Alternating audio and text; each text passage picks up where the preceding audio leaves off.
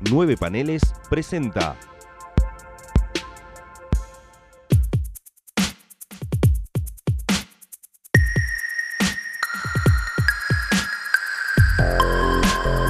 Eventorama.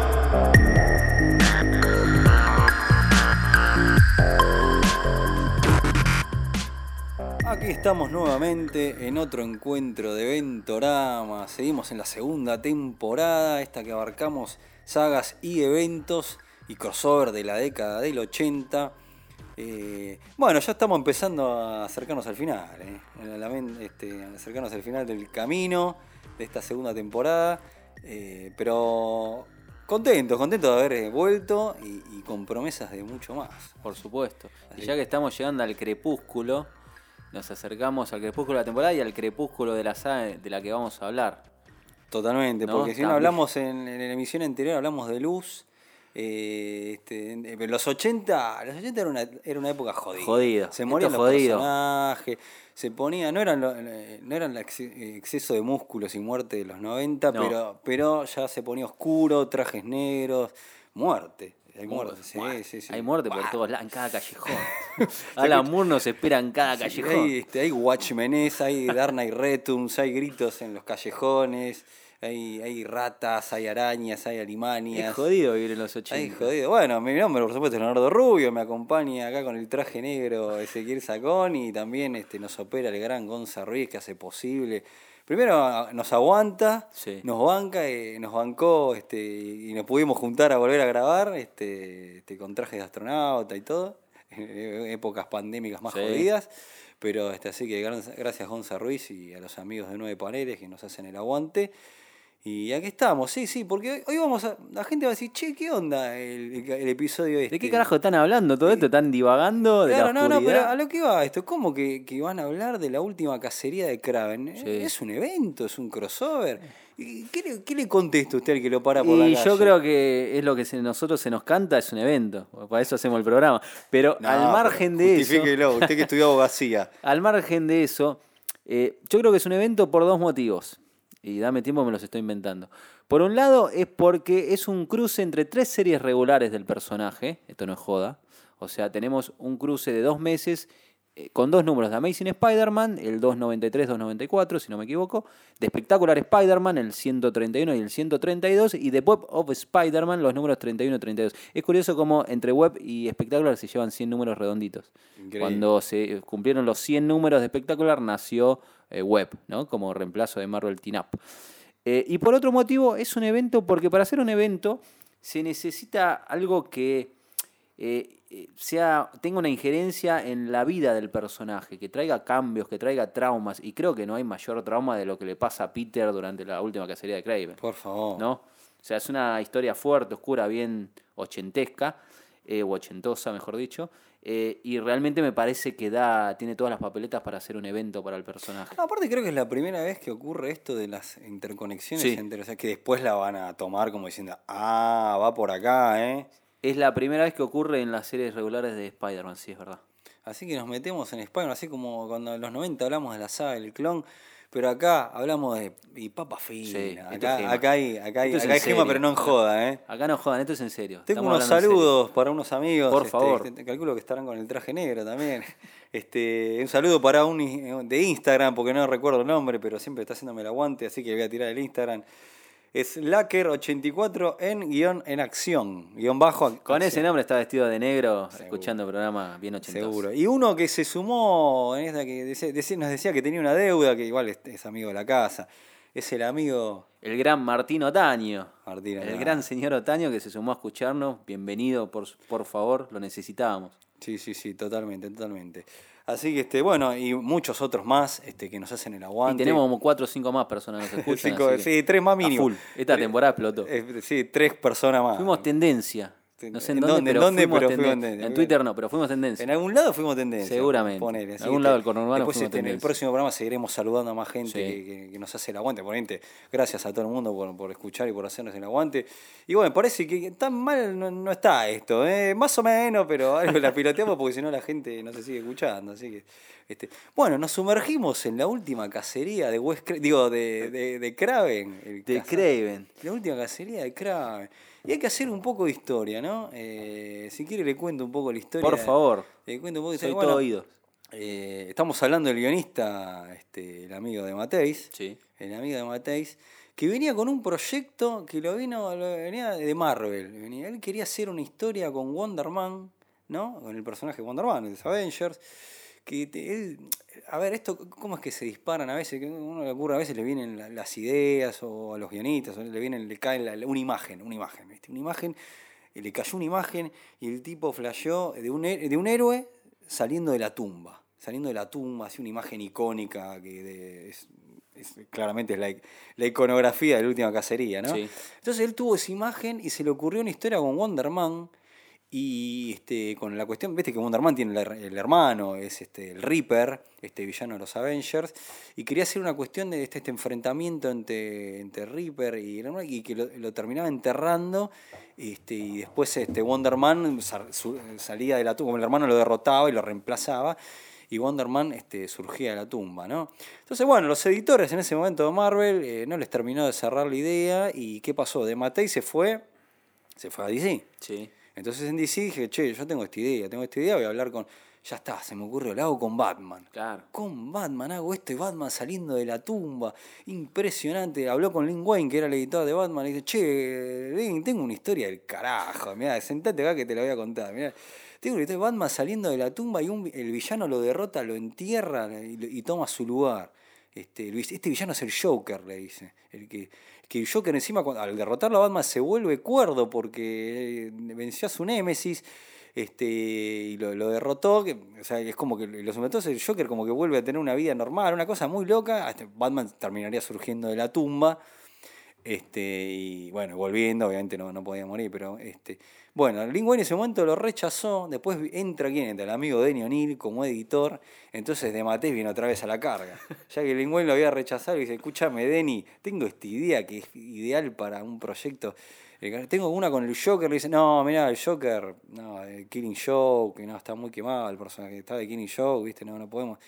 Bueno, a ver, ya está, con Hugo Strange. Lo hago con Hugo Strange que lo reemplaza, lo entierra y sale de la tumba y le dice, no, ¿sabes qué? No, no, está buena la idea, pero no, no va, no va. Uh, la puta. Bueno, por, debate se va de DC, este, no, no era el momento para meter esa historia. Ah, un detalle importante. De Matei no, no solo te tiraba la historia, sino que no deben hacer mucho, supongo. Te llevaba la historia con un dibujito, o sea, te, le proponía a los editores con un Claro. dibujo, o sea, una ilustración, esta icónica de Batman saliendo de la tumba, mirá lo que sé, esta es la imagen, la iconografía, estoy levantando un papel al aire, les cuento a ustedes. Este, esto como no se ve, se los cuento. Eh, eh, llega con una ilustración que acompañaba para vender la idea, la cual está muy bien. George Lucas lo hizo cuando vendió Star Wars, Sí. o sea, para mostrar todo lo que se le ocurría, es, un- es más fuerte venderlo así. Este, este, y bueno, eh, y cuando vuelve a Marvel, eh, ya no estaba el editor que, que la había tomado, había, este, este, había un editor, que no se me, se me escapa el nombre, por ahí quiere se acuerda. Se- No recuerdo si llegó a ser Jim Sal- Salicrup. Sí, o- creo que era Sally Cruz, o después es el que lo reemplaza. Bueno, O, ah, se me fue Bueno. Christopher Priest, que en ese momento era Jim Eh, Owsley. Creo que es Cruz porque. eh, no, eh, hay un reemplazo de editor, el pero momento, bueno. sí, el no primer editor eh, le llevan esta idea y el editor dice: Uh, sí, está buena la idea, pero. Este, ¿Por qué no haces con Spider-Man? Con Sp- Ah, mira, porque viene, volvió a Marvel y quería seguir, con esta idea. Se ve que insistió con Wonder Man, ¿no? Eh, entonces, ¿por qué no haces con Spider-Man? Dale, y ahí empezó a pensar. No se le ocurrió eso de usar un villano de Spider-Man, a de Mateis, sino que este, se le ocurre inventar un villano. Dice, bueno, inventa un villano que va a ser el que lo reemplaza. Y le dijeron, no, ¿por qué no usás alguno de la galería? Agarrate el handbook que este que escribió el dios Groenwald, el Mark Groenwald, el editor que con toda la guía de todos los personajes que tenés acá. Y se la puso a chusmear, buscando villanos de Spider-Man. Este, y ahí encontró a, a Kraven el cazador. A Kraven el cazador y dice, a ver, se puso a hablar sobre la ficha, es ruso, la tragedia rusa, y le cerró. Le, empezó a armar las fichas en la que empezó a acomodar la historia y dice, listo, va con Kraven, porque vamos a decirlo, la, la verdad que Kraven era un villano de, de segunda línea de Sí. Spider-Man, ¿o no? Sí, Eh, sí. Los villanos fundamentales de Spider-Man, o sea, cuando hablamos de esto del reemplazo de- del, del villano por el héroe en Batman, entonces siempre se pensó en el villano principal. Tal vez así que Matés quería inventar un villano, no se, no se le caía una moneda porque en esa época, bueno, el Duende Verde estaba muerto y Octopus ya no era un villano tan, tan fuerte. Va, siempre fue un villano importante, dijo animado, pero no sé. No, por ahí no iba para este tipo de historia que quería contar, sobre todo con el final que le terminó dando, ¿no? Claro. Alerta de spoiler. Pero me parece que fue una acertada idea, ¿no? Una inspiración, un hecho de agarrar un personaje medio de. mm, hasta recordado como un chiste. Yo no sé si te acordás ese, pero. eh, ¿viste? ¿Te acordás de la aparición de Kraven en Ultimate de Spider-Man? No, del el último de Spider de Bendis. De Bendy. Es un chiste. No, no, la verdad es que un no chiste. llegué no es, un, es un tipo que dice: Yo soy un cazador y era terrible chanta. Era, era como no misterio, pero era un. Se ridiculiza la la imagen que lo traen a creer. Porque es la visión que tiene la mayoría Claro. de Kraven el cazador. Yo creo que lo que lo marcó de una seriedad fue en su última historia, hasta ese momento, que fue la última, lo que lo puso en una línea de decir, ah, Sí, para, sí, sí. Kraven era, era, no era tan pichiruelo como, como todo el mundo cree, pero eso lo transforma este, este, el guionista, ¿no? Eh, entonces, bueno, ahí se, cuadra todo y se, bueno, y hago, y esta que sea la última historia de Graven, este, es la última historia. Ahora te voy a contar un detalle, algo que, que- me ac- me acordaba distinto en la relectura. Yo creía que Kraven este, estaba enfermo cuando leía la... ese- Ah, vos pensabas que se iba a suicidar porque. porque estaba, enfermo, porque estaba enfermo terminal. Y después cuando me, me releí y les cuento a los lectores que esto no pasa. Cuando No, estaba loco. cuando lo leí, está enfermo mental, sí, pero cuando releí le digo, che, ¿y dónde está la parte donde él dice que, que- que tiene el examen que tiene cáncer? Freddie Mercury. no. Este, no le pasa. Bueno, eh, esta historia encima se va a replicar varias veces. Porque acá de Matés encima marca un antecedente. Eh, el Daredevil de Kevin Smith. Con misterio. Sí, sí, está bien. Que también usa. No lo usa es- es- Y inclusive en Spider-Man lo hacen con Octopus. en- bueno, ahora vamos a hablar lo que va a disparar esto. Porque esto va a marcar un antecedente que en los 90 este, sería la limpieza de los villanos. ¿no? Que después tal es así que se quedaron sin villanos. Por más que inventaron nuevos, pero. Este, bueno, ese, a ver qué, qué me. Hablé muchísimo yo. Este, vos, eh, No, ¿qué, no, te- te, qué te tenés estaba para.? escuchando atentamente. Eh, no, es curioso como varias de esas ideas que presentaba de Matisse después eh, se les dieron luz verde en otras sagas, inclusive con Batman, ¿no? Con la saga Volverse Cuerdo. eh, Claro. Y ¿No te, no te- te acordabas de volverse cuerdo cuando yo mencioné lo del Joker y todo eso? Claro, Volverse Cuerdo, que la escribe de Matei, si no me equivoco, ¿no? supuesto. Sí. Y ahora se me fue de la cabeza, justo había otro concepto. Viste que la dibuja, de- la dibuja Joe Staton, eh, volverse Ah, cuerdo. mira, mira, bueno, tenemos esa conexión, Staton siempre está. Eh, y se me olvidó que justo había otra conexión, había otra saga que también la llevaron a, a buen puerto con ese tema, aparte del entierro, de lo de volverse cuerdo. Ah, y lo de Hugo Strange, reemplazando a Batman. También se llevó en, este, empresa. Empresa. Empresa Yo creo que por eso se la rebotaron. ah, ya- Claro, o sea, dos de los tres conceptos al final se llevaron a la práctica en Batman, ¿no? Uno con The Mighty y el otro con Doug Munch, y el concepto tal vez más eh, grosso de, de la historia en sí, el más traumático, que era el enterrado vivo, eso se llevó a cabo con Spider-Man, ¿no? Pero de Mateis dice que consideró que sea un acierto, que sea Spider-Man por un, Sí, por un montón sí. de factores, sobre todo por. ¿Por Sa- qué ese? Pero ¿sabes por qué? Te voy a decir un- un- dos factores fundamentales. Primero, porque siempre tenemos una conexión más cercana a un Spider-Man porque parece un tipo común. Entonces es como si Spider-Man, si Peter, ¿no? Si Peter termina así, eh, siendo un tipo común, como uno, eh, solo que fue picado por una arena redactiva, eh, como que lo sentís un poquito más cercano. Y después hay algo fundamental que Batman no tenía en ese momento, que era la esposa. Claro. O sea, Porque de Mateis era uno de los defensores del matrimonio de, de, Peter, Peter con. se con acaba Gwen, de con casar. Gwen. No, Pobre Gwen. Pobre Eh, What eh, eh, pobre eh, con Mary Jane. Claro, Peter se acababa de casar en el anual número 21 con Mary Jane. Y curiosamente, eh, ese es el motivo del por qué se llega a dar luz verde a la última cacería de Kraven también.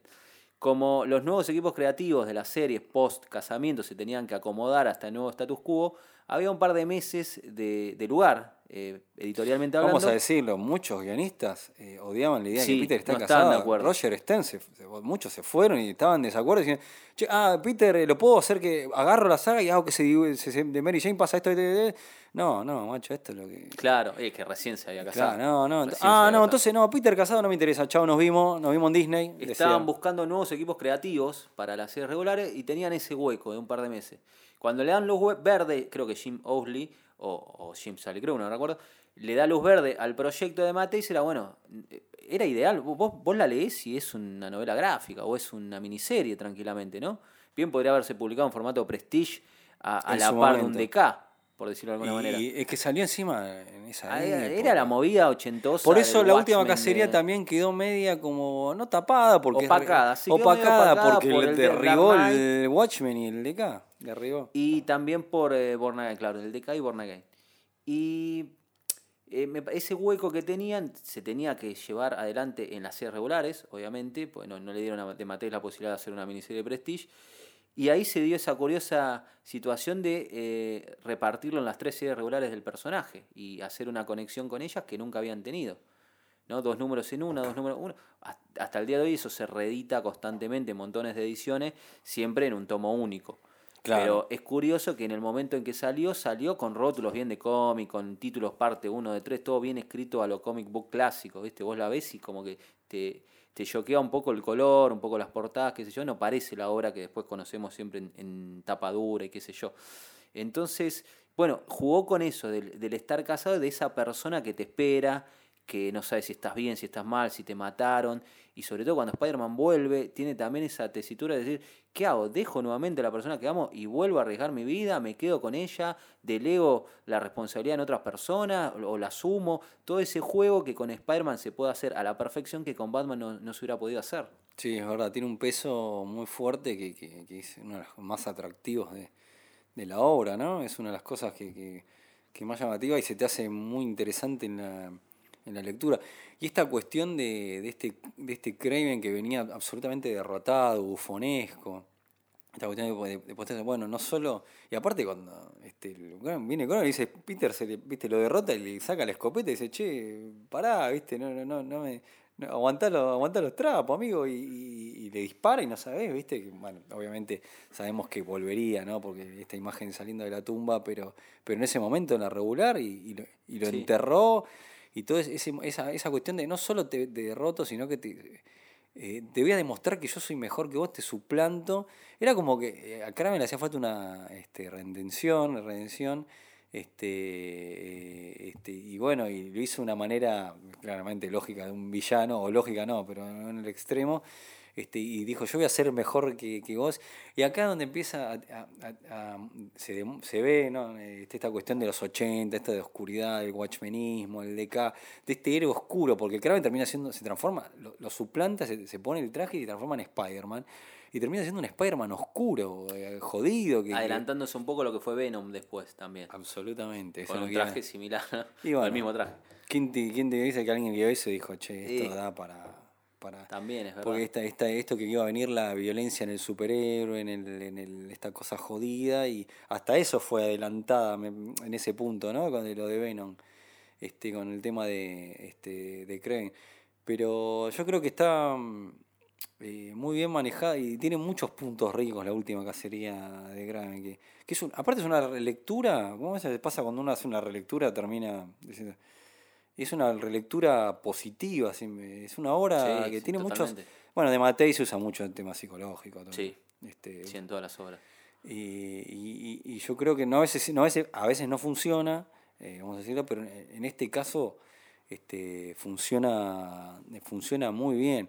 Y bueno, claramente ahora vamos a meter en juego este, el dibujante, ¿no? Porque Sí, que totalmente. lo haya hecho Maisek, que nosotros lo, lo- lo mencionamos en cuando hicimos Eh, Secret Wars. Secret Wars, Claro. Secret Wars, que es otro de Matei. Bueno, acá es el de una- Matei que quiere la gente.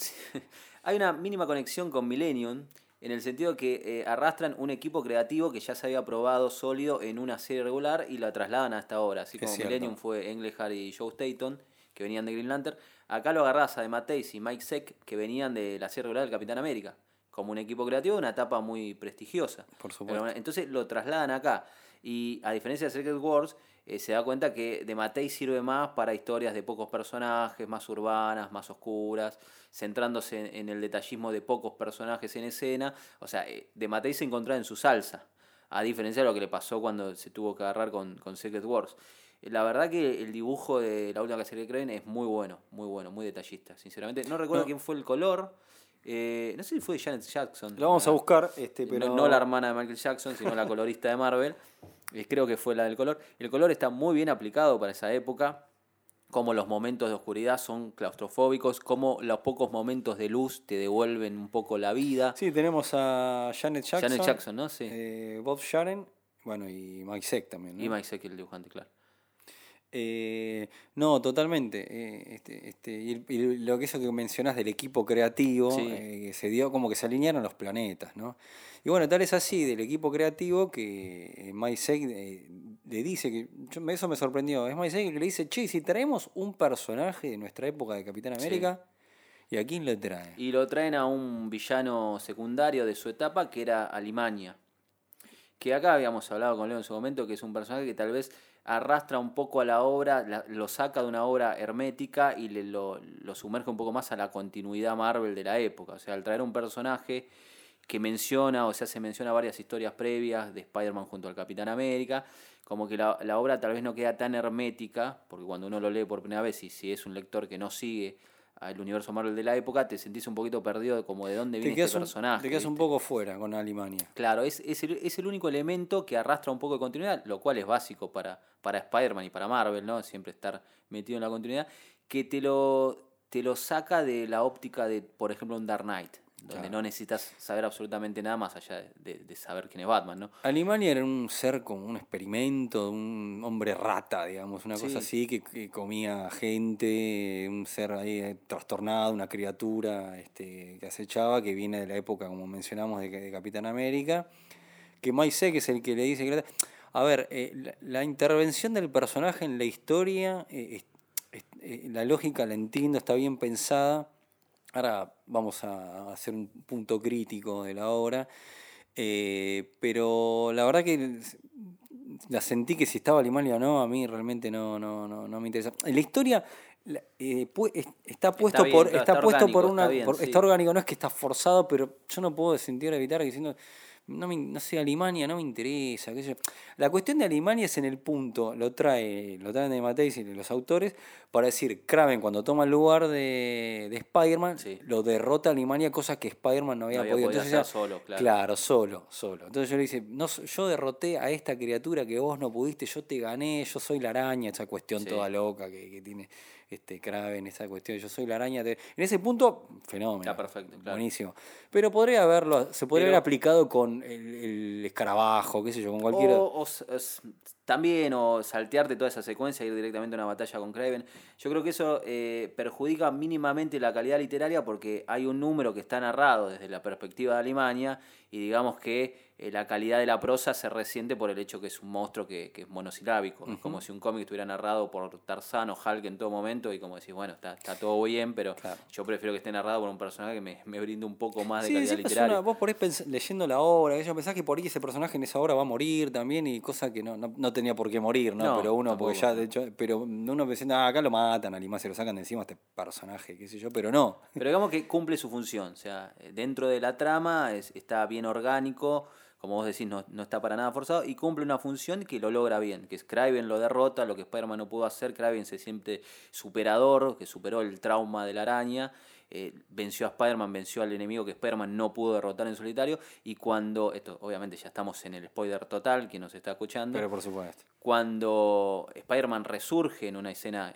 increíble, ¿no? Icónica, eh, Kraven le da la posibilidad, bueno, o me atrapas a mí o vas a perseguir a, a Alemania. Y ahí viene esa tesitura de decir, Spider-Man realmente sufre un trauma. Por eso es algo que no vemos muy seguido en los cómics de superhéroes, cuando el personaje siempre se sobrepone a todo y pareciera que no tiene miedo a nada, y sale de lo que sea o vuelve de lo que sea, y, y directamente va y se sobrepone y enfrenta a todos los bichos. Voy a hacer un, un mínimo parate.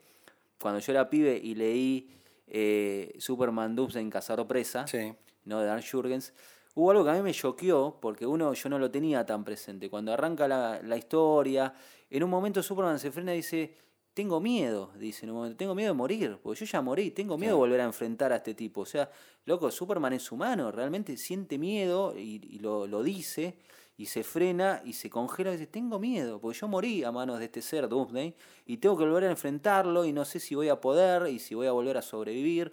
Toda esa, esa cosa está muy bien trabajada por Jurgen, que era un tipo que entendía muy bien a Superman. Y, y bueno, y acá con Spider-Man pasa lo mismo. En un punto, Spider-Man mismo piensa, loco, estoy seguro de lo que voy a hacer, voy a arriesgarme, voy a volver a sumergirme después de todo lo que acabo de pasar, de todo el trauma que viví. Vuelvo para, para detener a este tipo porque es mi responsabilidad. Siento que es mi responsabilidad, realmente es mi responsabilidad. Tengo que arriesgarlo, acabo de dejar a mi mujer. Y acá hay una secuencia de tres viñetas maravillosamente llevadas a cabo por, por Maisek y con un dibujo, un, co- un color, perdón, impresionante, que es cuando él se despide de Mary Jane en la ventana, Ah, con la lluvia de fondo, en una secuencia de tres viñetas sin diálogo, bien de Mateis de la época, en donde Mary Jane como que lo agarra, se despiden y Peter le tiene que dar a entender de que él tiene que ir a, a cumplir con su responsabilidad, le toma la mano, se separa y se va, como diciendo, yo te amo, me gustaría quedarme con vos, es lo que quiero, pero yo no puedo desligarme de mi responsabilidad, tengo que ir y detener a esta persona por más que arriesgue mi vida, por más que tenga miedo o lo que sea. Y lo logra, lo logra, logra derrotarlo, superar todo y hay una escena, una secuencia impresionante y acá está el cambio de color de la obra, cuando él derrota, eh, al se supera, derrota al villano y lo sube de la alcantarilla al, a la luz del día, porque ya estaba Claro. aclarando, porque había pasado toda una noche, todo transcurre en una noche en esta parte final, y esa luz de día que vos ves es como salir de esa claustrofobia que estabas Claro. metido durante toda la obra.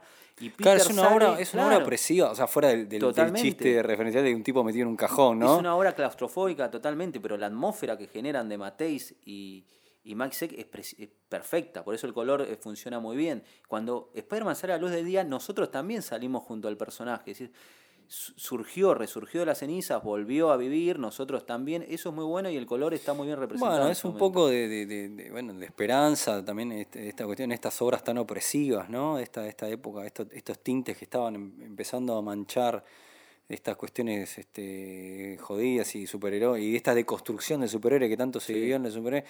Y está bien como que te tira un poco de luz, ¿no? Diciendo, bueno, se vivió todo esto, fue terrible, pero bueno. eh, Pero al final del túnel siempre encontrás la luz. y está tu- estás con tu mujer, con tu ser querido, este, pasó el mal trago, pasó este. Pero es un tinte esperanzador de tanta opresión que había en, bueno, en los 80. Y una cosa importante que se da con un personaje como Peter, Peter en ningún momento se quiebra en el sentido, eh, no lo mata Craven. Claro. no lo mata Limaña, o sea, Limaña lo, lo agarra, Craven se suicida solo, o sea, Peter no se mancha las manos, aunque sean toda la obra, cosa que en los 80 era un poquito difícil también, ¿viste? Cuando leías Green Arrow o leías personajes u obras de ese estilo, Punisher, ni hablar, ¿no? parecía que tenías que volcarte en el lodo, como Tenías Batman en volcar- DK, ¿viste? Sí, sí, sí, era volcarse en el Y lodo, Peter totalmente. no, Peter nunca pierde su esencia en ese sentido, eso es- también es maravilloso. Eh, estaría bueno hablar un poco de lo que, lo que ocurrió con esto, bueno, la, cacería de Kraven, lo que ocurre con Kraven justamente después de derrotar que el tipo cumplió su objetivo y se suicida, ¿no? Eh, lo que ocurrió con el tema de que las críticas que le llegaron a, a Marvel. a Marvel Sí. por esta glorificación del suicidio, que lo- mucha gente lo consideró. Claro, Hay mucha gente lo consideró así, ¿no? No es que no, no, por supuesto, vamos a decirle eso, pero mucha gente entendió como que, dice, yo no sé, hasta había cartas como diciendo que acabo de leer este coño y parece totalmente repulsivo, ¿dónde quedaron las épocas donde no sé qué, este tipo de cartas así? En la casa de tu mamá, pibe, madurá. Pero esta, esta que se la interpretó, o gente interpretó como que era, eh, era una glorificación al suicidio, cosa que nada que ver. No, nada, para nada, no, no. Pero, a ver, realmente, este, nosotros, por lo menos nosotros dos como lector, vos lo, lo sentiste como, no sé el resto cómo lo interpretaron Para la nada, lectura. para nada, y me hiciste acordar de mencionar esto que está abierto a debate, si querés lo debatimos, porque es una cuestión de interpretación. Para mí, eh, antes de suicidarse, eh, Craven re- repite en su cabeza eh, el mantra de que decían que mi madre estaba loca. Yo creo que en ese último segundo él se da cuenta que era, realmente era así, que la madre estaba loca y que él estaba loco. Y en parte también se suicida por esa resignación de que logré mi objetivo, a- estoy totalmente destrozado, me fui. No hay una glorificación de la. Al contrario, hay un estudio de la locura. O sea, eh, realmente la madre debía estar loca. Y Craven estaba obviamente desequilibrado mentalmente, lo que lo lleva. Entonces lo que te está hablando mejor es, ojo, que los desequilibrios mentales de todo caso te pueden llevar al suicidio. No hay una glorificación en ningún Una momento del suicidio, pero para nada, para bueno, nada. ya sabemos que Spiderman lo que ocurrió con la muerte de Gwen Stacy, este, todas esas cartas de, diciendo todos los que re- rechazaron y lo que les había, a algunos había parecido genial y otros ya, ya, ya lo hablamos que a Jerry Conway no podía ir a las convenciones. o sea, Sí.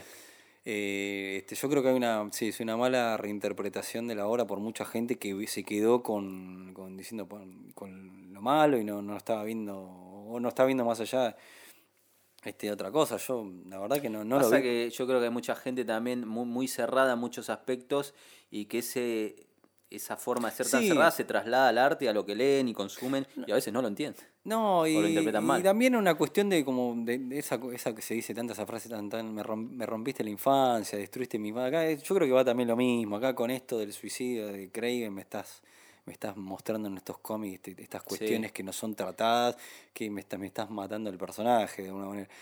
Que vamos, vamos a decir lo que esta obra, si bien hizo también en un montón de, este, de cosas o de aspectos, qué sé yo, empezó a, empezó a, sem- a- a sembrar este síndrome que, bueno, si bien Spider-Man lo tenía, pero en los 90 vuelve a, explotar, que es la muerte de los villanos de Spider-Man. De, la, Sí. pri- de la primera línea de villanos de Spider-Man empezaban a morir todos.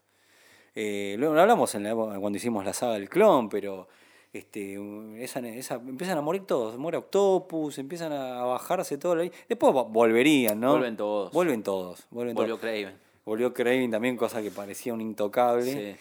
Eh, ah, no me quiero olvidar de mencionar algo con el tema este de- de- del suicidio, que es ah, totalmente olvidable, pero es hay que decirlo. Pero empezaron a volver todos, este, era, eh, este, pero esta cuestión, viste que se, se- siempre se empezaban a matar a todos los, los superhéroes de, la- de los villanos, los superhéroes, los villanos de la línea de gracia eran como que garpaba que, mu- que murieran, Sí. viste, que venía la renovación de villanos, cosa que al final no, no- no es así, tal es así que volvieron, ¿no? Como estamos diciendo. No, lo que quería mencionar, yo creo que sale una continuación, que es El alma del cazador. Sí. Este, una yo creo que esta, esta obra, que para mí es súper fallida, o sea, la- eh, viene un poco también por esto de esta crítica de la glorificación del suicida, de, eh, sale- hay un poco de una contestación, eso, o, una que, o querer edulcorarlo un poco con... Es una historia de fantasmas que, que, es que al final, no, la verdad que es o desentona mucho con lo que fue la obra de, de- entiendo que como pegó tanto fue una obra tan recordada quisieron hacer una tipo de continu- un tipo de, continua- de continuación para justamente poder explicar algunas que otras cosas o querer este ablandar algunas otras si querés pero me, me primero me pareció una- un choreo que es la, la novela gráfica de este, el alma del cazador y otra cosa que no no, no, no suma nada no suma nada no, Sí. no, es una cuestión que a, a Peter se le aparece el alma de Kraven y tiene que hacer determinadas cosas como para para eh, que para como que Peter y Kraven encuentren la paz. Es como que lo tienen que se tienen que aceptar mutuamente. Es como que por eso te digo viene parece una contestación o esta crítica del tema del- de la glorificación del suicidio y todo eso. Salió esta novela gráfica que, que es absolutamente este, innecesaria. La palabra que no me gusta usar pero no, no me queda otra que decir de esta obra de la última. Que por suerte en los recopilatorios nunca la ponen. Eso está Eso bueno, me por lo menos las me llama de España que yo la conozco. atención que no la ponga. O sea, Nunca que la ponen. Creo que, que es una obra que surgió y, y- y ni los mismos autores parece que dijeron, bueno, no sé, ni, O ni sea, no la toman como una Porque lo lógico serían estas épocas de integradoras y todo eso, que Claro, te todo que junto. te metan todo, ¿viste? Y Panini, que es de hacer esas cosas, de no meter te lo más que pueden ponga los tomos, no te lo pone. Y hay gente que encima en, en ciertos comentarios lo piden, che, estaría bueno, qué, qué lindo hubiera quedado, lo ideal si metieran...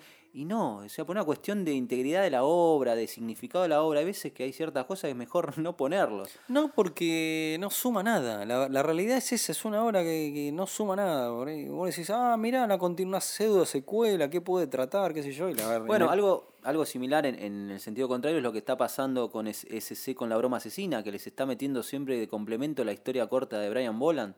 Sí. Y digo, está bien, lo dibuja Brian Bola, hay una continuación, si querés, desde el punto de vista artístico, pero no tiene absolutamente nada que ver con la broma asesina.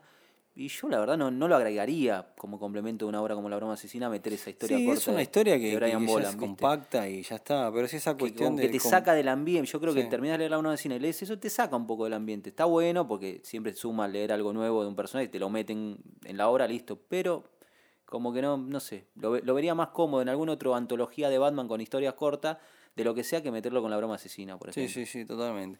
Bueno, claramente la última casilla de Kraven significó. Es una gema, sí, es sí. una obra per- este, que se transformó en un. casi icónica, un imprescindible. Sí, es decir. un clásico de clásicos y es un indispensable de, de toda la bibliografía araña, sin ninguna duda. Sí, sí, y sí. algo que no quiero dejar remarcar es que la narrativa de, de Mateis es muy fresca, muy moderna, no está sobrecargada para nada, no es redundante, no tiene globitos de pensamiento, casi Es no lo tiene. Tiene una narrativa en, en primera persona del personaje que sea que te lo esté narrando, sea Peter, Craven o, o Alimaña o quien sea, o Mary Jane, y un poco de Mateis también, muy moderna, muy fluida, eh, muy cercana a lo que hacían gente grosa como Frank Miller o Alan Moore.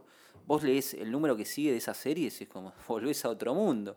Totalmente. textos repletos de globito de pensamiento. de- Desentona. Desentona, es como real, por algo se reedita constantemente en, en tomos y es tan raro entender de que eso se publicó en las tres series regulares del personaje. Es Es, un- es una es cosa rarísimo. bizarrísima, sinceramente. Sí, sí, es muy, muy moderna para su época y muy fácil de leer. Muy fácil de leer. Totalmente, Sí. sí, sí, sí. Por eso hacemos una lectura, eh, sea fan de Spider-Man o sea fan de los cómics. eh, Yo creo que sos fan de los cómics en general. Cómics eh, superhéroes yo creo que más allá de que no te guste mucho el estilo de Spider-Man, porque rompe un poco con el estilo habitual del personaje, no con la idiosincrasia del personaje, el personaje se mantiene en su esencia, eh, te tiene que gustar. O sea, realmente. eh, yo creo que hay dos partes de la obra. Los primeros tres capítulos yo los siento un poquito más fríos. Los otros tres los siento que explota y es todo. Y en un último capítulo maravilloso en todo sentido. Pero cualquier persona lo puede disfrutar, sin duda. Sí, sí, sí, absolutamente. Este es una de esas, este, bueno, que quedó, como decimos, quedó opacada por, por, este, por, por salir justo después, un- unos meses después de obras como el DK, como Born Again, como Watchmen, entonces como que se perdió un poquito en el camino. Claro, sí, sí, sí, totalmente. O sea, claramente las obras como Watchmen y el DK tienen otros condimentos, pero, sí, sí, sí, tal cual, sí. eh, la- pero para mí la última cacería este, es muy, muy importante e influyente en una época y hay un montón de condimentos y cosas de, disruptivas y este, que son... Y eh, no, no, no estoy de acuerdo con eso que la gente dice, bueno, es el Born Again de, de Ah, Spider-Man. No, eso es lo que para- dicen. No estoy de acuerdo. O sea, más allá de que son obras distintas y tal vez Born Again tiene muchísimo más condimentos y es un poco más, bastante más compleja, si se quiere, eh, se lo puede entender desde un punto de vista editorial. Sí, es verdad, es eh, la historia definitiva oscura de Spider-Man, si se quiere, lo hermética, son siete números, ideal para vender en tomo, todo lo que quiera.